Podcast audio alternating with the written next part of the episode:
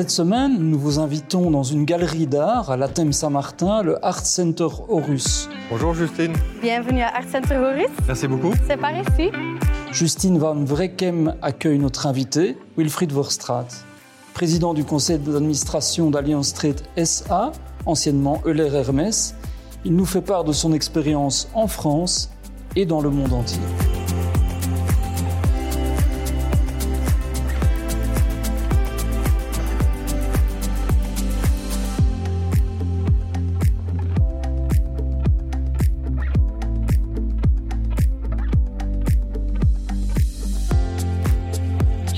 Vous avez aimé. Absolument, c'était magnifique. Vous avez toutes les raisons d'être très fiers de votre galerie. Merci beaucoup.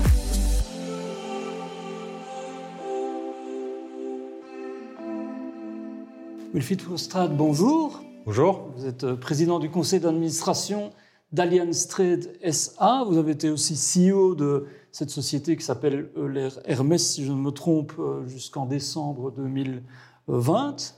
Euh, c'est l'aboutissement aussi d'une longue carrière. Je pense que vous avez été euh, euh, dans l'industrie, euh, dans les télécoms et puis dans la finance, c'est ça? Ça fait un, beau tour d'horizon et aussi international. Vous avez été un peu partout en fait.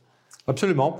J'ai vraiment eu trois blocs distincts dans ma carrière, comme vous disiez, d'abord dans l'industrie, puis pendant 8-9 ans dans les télécoms et depuis euh, 2004 dans les services financiers, les assurances en particulier.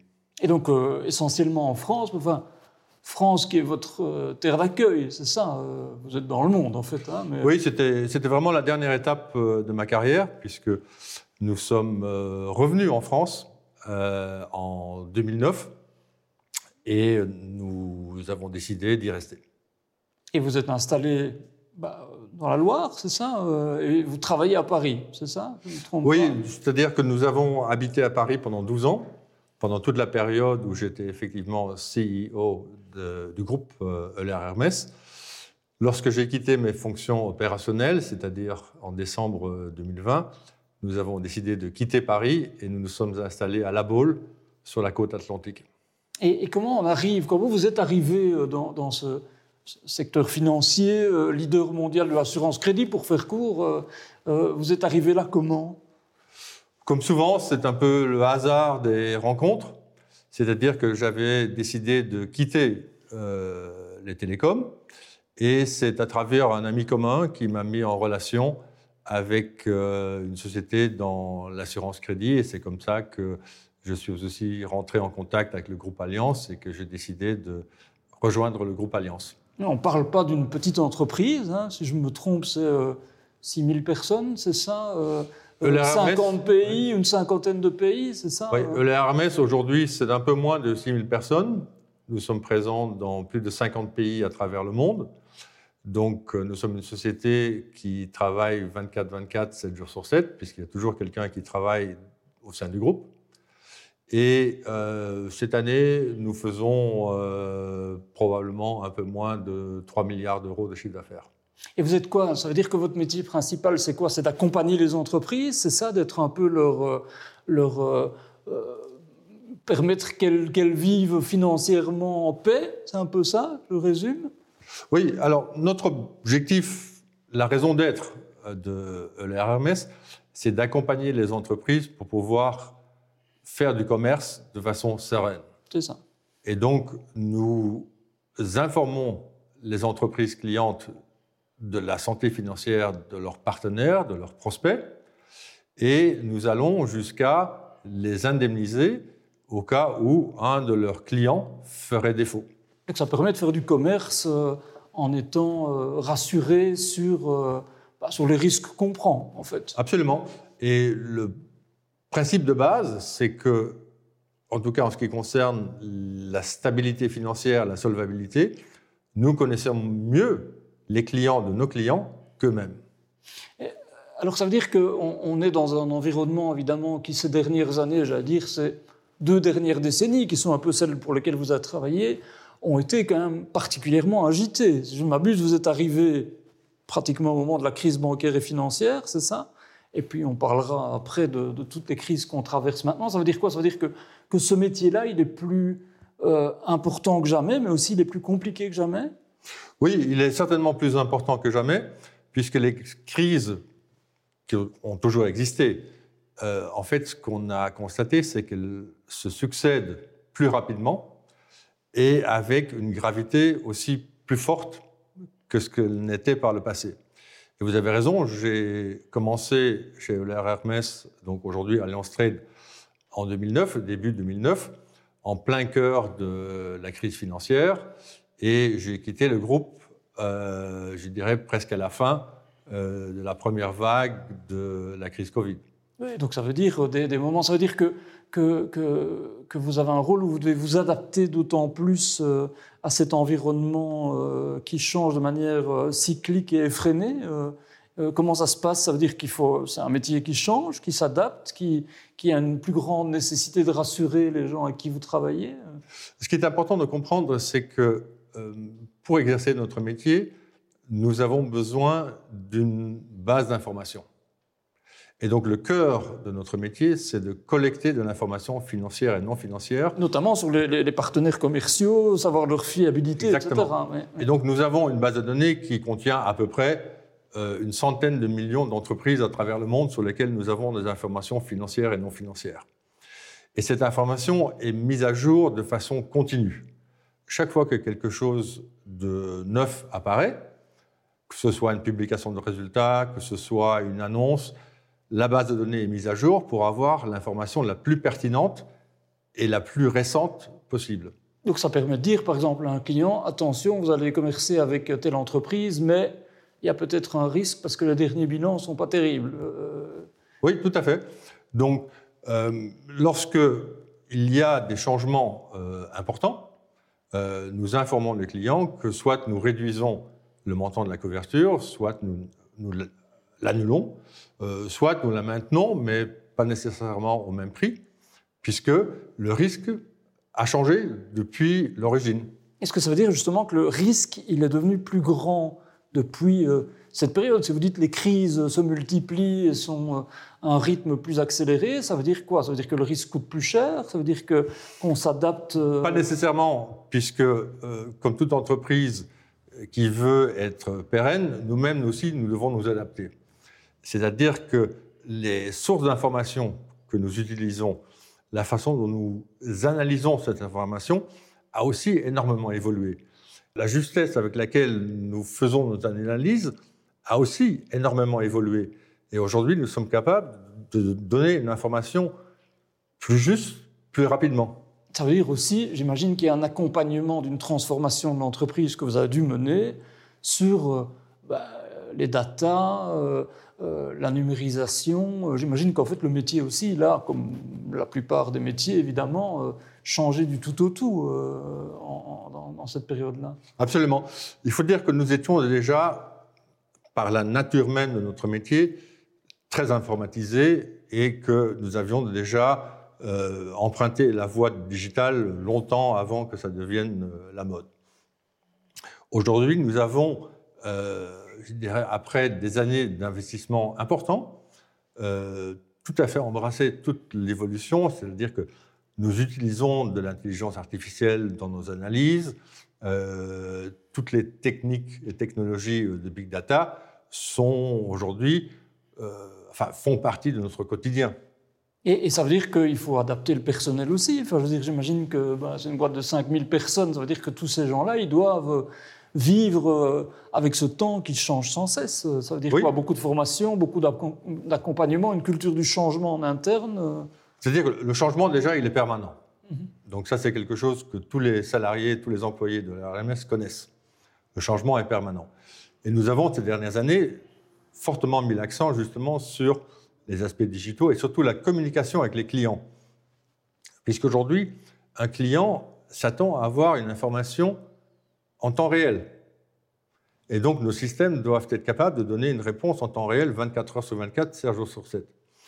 Euh, et donc, nous avons également investi énormément dans la formation de nos employés, justement pour les accompagner dans cette transition euh, technologique.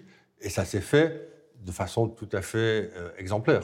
Et dans un monde, donc vous dites une cinquantaine de pays présents dans une cinquantaine de pays dans le monde, euh, bah, un monde qui aujourd'hui est quand même secoué, on en reparlera de convulsions, euh, parfois de tensions géopolitiques, etc. Ça aussi, c'est quelque chose sur lequel vous devez vous adapter en permanence Bien sûr. et la crise Covid a été, je dirais, une première étape ou un, premier test, puisque nous avons réussi justement grâce à tous les, tous les investissements informatiques que nous avions faits les années précédentes, nous avons réussi à basculer en télétravail nos 6000 collaborateurs en moins de 24 heures. Euh, donc ça veut dire que nos propres systèmes sont extrêmement robustes. Mais ça veut dire aussi s'adapter à des clients qui sont chinois, qui sont, je ne sais pas s'il y en a des Russes, s'il y en a des... Euh, Bien sûr, euh, c'est s'adapter à nos clients, mais c'est aussi s'adapter à nos salariés. nous avons quand même une soixantaine de salariés en Russie. Encore maintenant? Encore maintenant. nous avons à peu près 350 en Chine. Euh, dont une grande partie à Shanghai.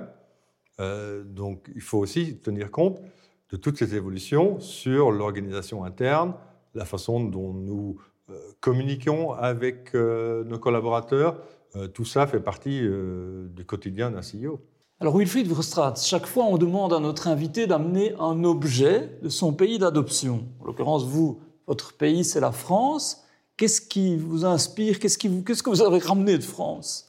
Alors, c'est un objet, effectivement, un peu insolite, mais c'est quelque chose qui m'a frappé et qui me frappe toujours euh, depuis que je suis en France.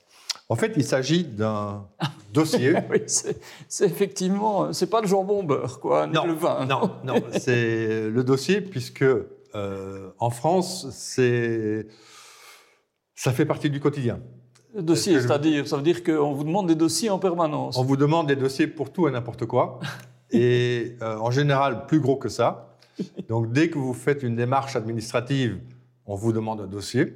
Privé ou professionnel, en Privé ou professionnel.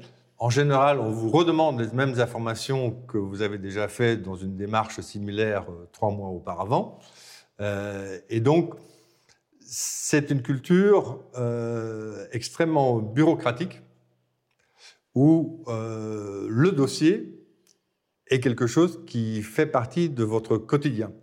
Et c'est quelque chose que je ne connaissais pas, en tout cas pas. Vous avez découvert, bah, oui, au niveau, au niveau, quand vous êtes arrivé, vous installer et vous avez commencé à travailler sur place, quoi. Dans tous les pays, on vous demande certains documents lorsque vous vous aménagez, lorsque vous vous installez, etc. Mais jamais dans la fréquence et surtout euh, l'importance du nombre de documents qu'on vous demande comme en France. Est-ce que ça veut dire que c'est un frein pour le business? C'est un frein pour le business. La France est, quand je compare ça à d'autres pays, euh, est un pays quand même très bureaucratique.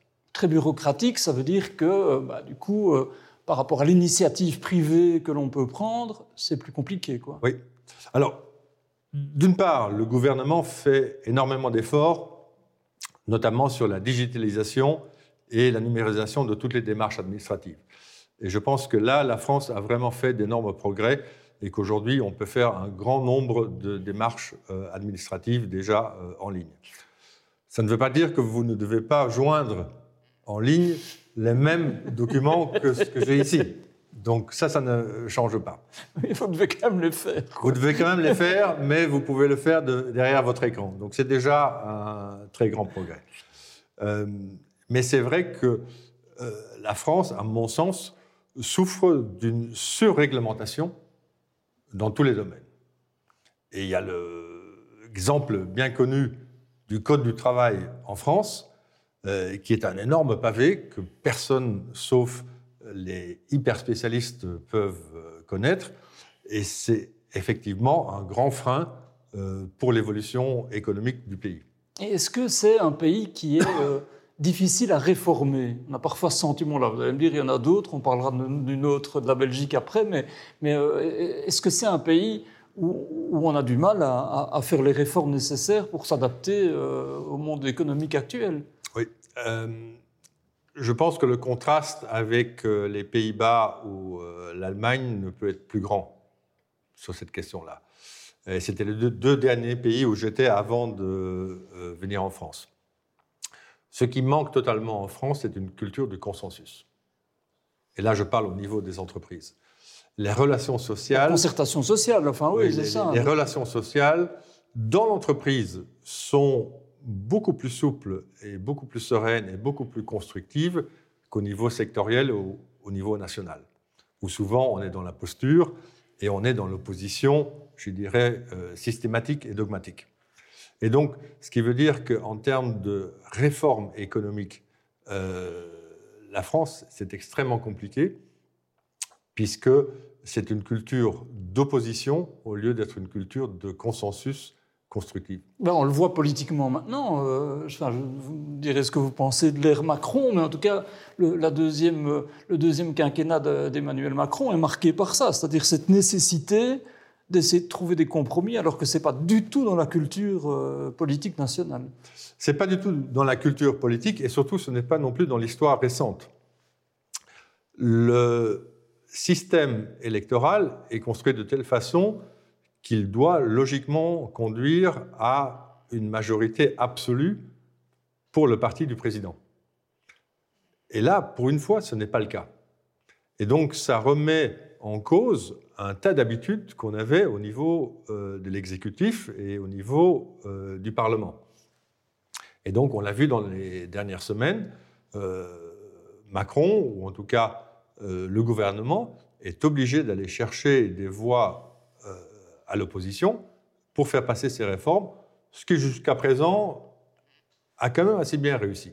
Mais ça veut dire que dans une entreprise, c'est comme ça aussi? Ça veut dire que vous, vous avez, euh, euh, bah, certainement quand vous étiez exécutif, passé beaucoup de temps, vous allez me dire, vous travaillez dans beaucoup de pays, donc c'est un groupe mondial, bien sûr, mais, mais ça veut dire que c'était euh, c'était important de passer ce temps-là pour forger des compromis, trouver des adhésions?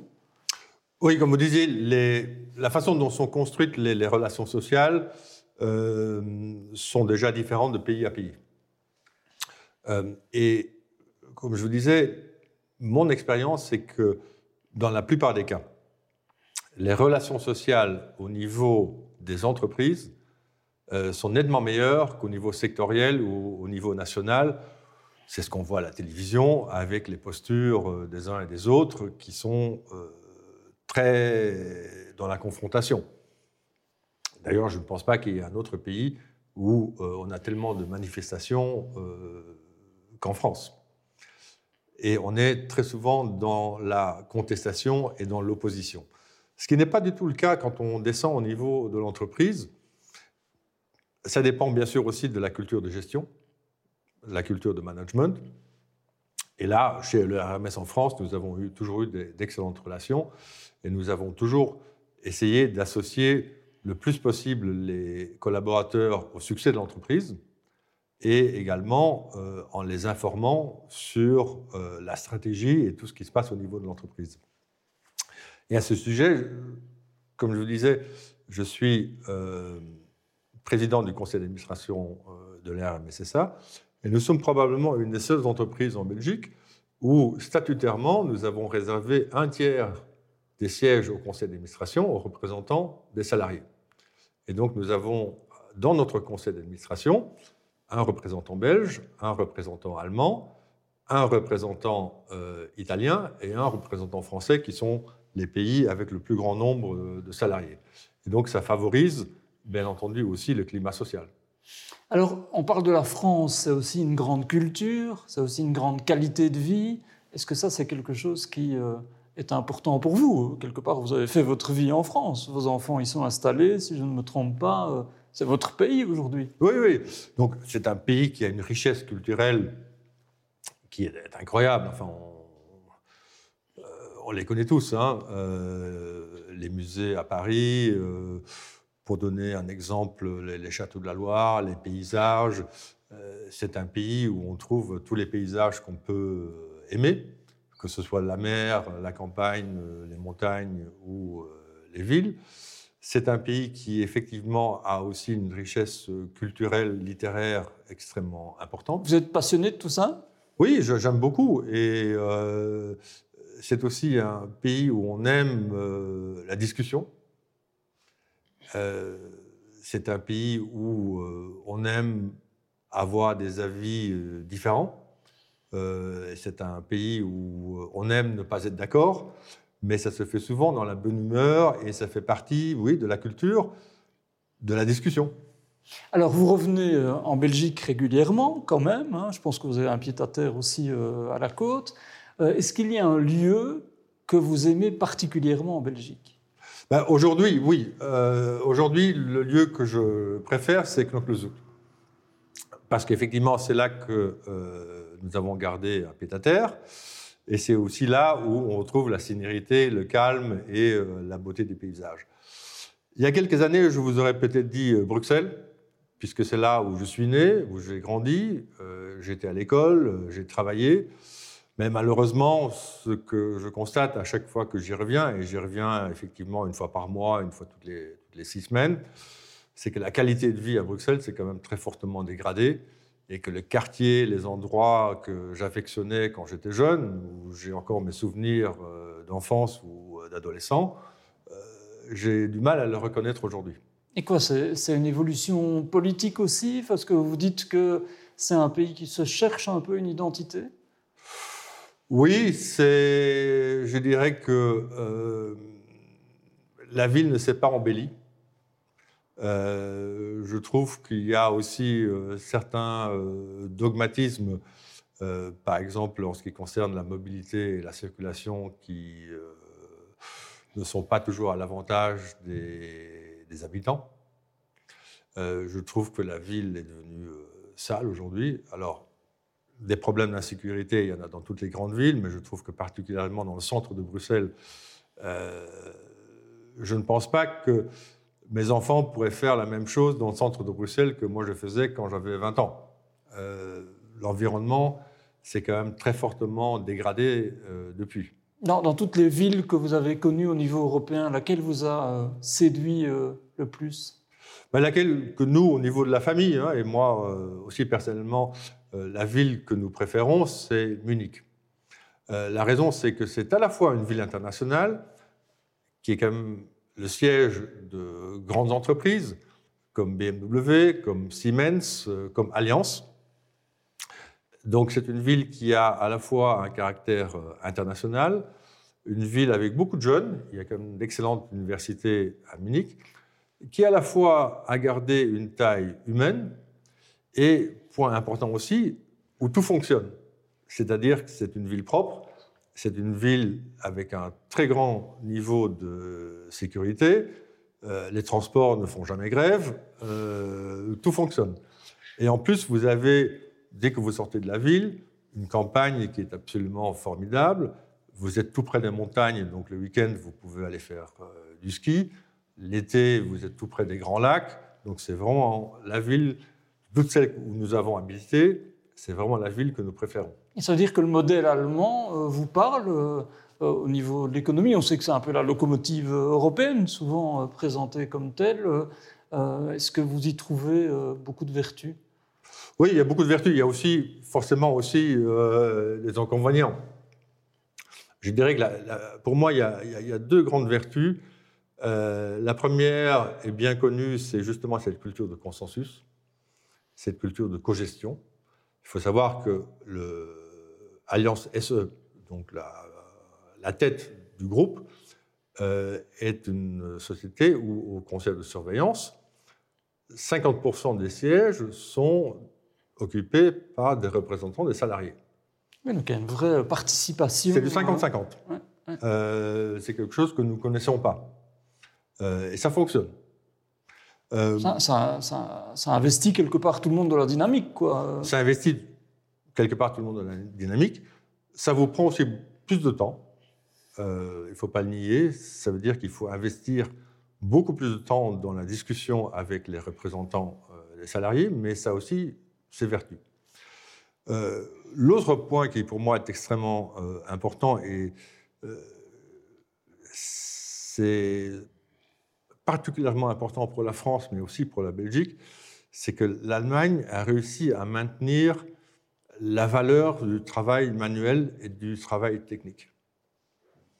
Euh, la France a un énorme problème. Euh, vous avez peut-être vu les derniers chiffres. La balance commerciale sera négative d'à peu près 110 milliards sur l'année. 110 milliards, c'est absolument gigantesque. Forcément, les prix de l'énergie ont contribué à cette augmentation, mais elle est déficitaire depuis 20 ans. Et la raison principale, c'est ce qu'on appelle la désindustrialisation du pays. Parce que nous avons dévalorisé le travail manuel, nous avons dévalorisé le travail dans l'industrie. Et le gouvernement, aujourd'hui, en a pris conscience et beaucoup de choses sont faites pour essayer de rattraper ça. Mais ce qu'on détruit en 20 ans, il faudra probablement aussi 20 ans pour le reconstruire. Et je pense que c'est également un souci en Belgique.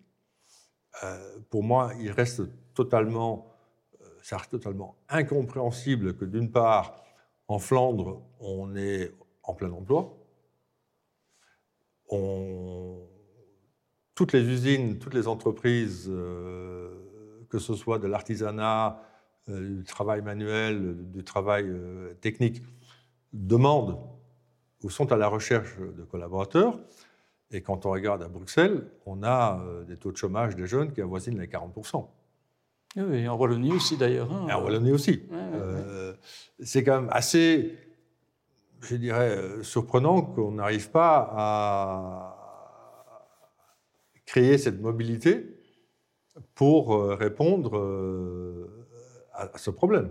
Est-ce que vous dites que bah, vous êtes dans un métier qui est, qui est j'imagine, euh, impacté par, euh, par, on l'a dit au début, par les évolutions, les crises, euh, les, cycles. Est-ce que vous dites qu'aujourd'hui, on est dans un moment particulièrement critique? On a à la fois, on a eu le Covid, mais on a surtout maintenant une crise géopolitique, voire plusieurs. On a le défi climatique, on a la transition énergétique. Est-ce que ça, comment vous calculez ça? Est-ce que ça se mesure en fait dans, dans, le métier que vous faites et dans la perception que vous avez des années à venir? Oui, euh, ça se calcule évidemment. Ce que nous avons fait, pour vous donner un exemple, dès le démarrage de la crise énergétique, nous avons dans nos analyses regardé quelles sont les entreprises qui sont énergivores dans leur production. C'est-à-dire quelles sont les entreprises qui seront le plus impactées à court terme de l'explosion des prix euh, de l'énergie. Ensuite, nous regardons quel est le pouvoir de ces entreprises de répercuter cette augmentation de coûts dans leur propre prix de vente. Et ça, forcément, influence très fortement les perspectives en ce qui concerne leur solidité financière et euh, leur solvabilité. Euh, et donc les conseils que vous donnez à leur sujet à, des, partenaires potentiels. Quoi. Tout à fait. Euh, la même chose, nous avons avec tous les embargos, maintenant ce pas les premiers embargos que nous connaissons, hein, euh, euh, des embargos, euh, des sanctions sur la Russie, il y en a qui sont en place depuis 2014. Donc on connaît encore toujours les sanctions, les embargos sur l'Iran. Enfin, je dirais c'est pas nouveau pour nous, c'est quelque chose que nous connaissons depuis toujours. Je vous rappelle quand même que le groupe le Hermès est quand même centenaire, donc il en a traversé. On en a vu des crises. Euh, donc c'est quelque chose que nous suivons effectivement euh, au jour le jour. Et nous avons heureusement des systèmes qui nous permettent vraiment d'être euh, toujours à la pointe de l'information pour le bien de nos clients. Bon, Wilfried Verstraat, vous êtes maintenant quoi Président du conseil d'administration, ça veut dire peut-être moins actif ou vous êtes encore sur la brèche en permanence? Non, non, je suis moins actif. J'ai été euh, CEO pendant 12 ans euh, de l'RMS, donc Alliance Trade. 12 années pendant lesquelles euh, ça a été extrêmement dense.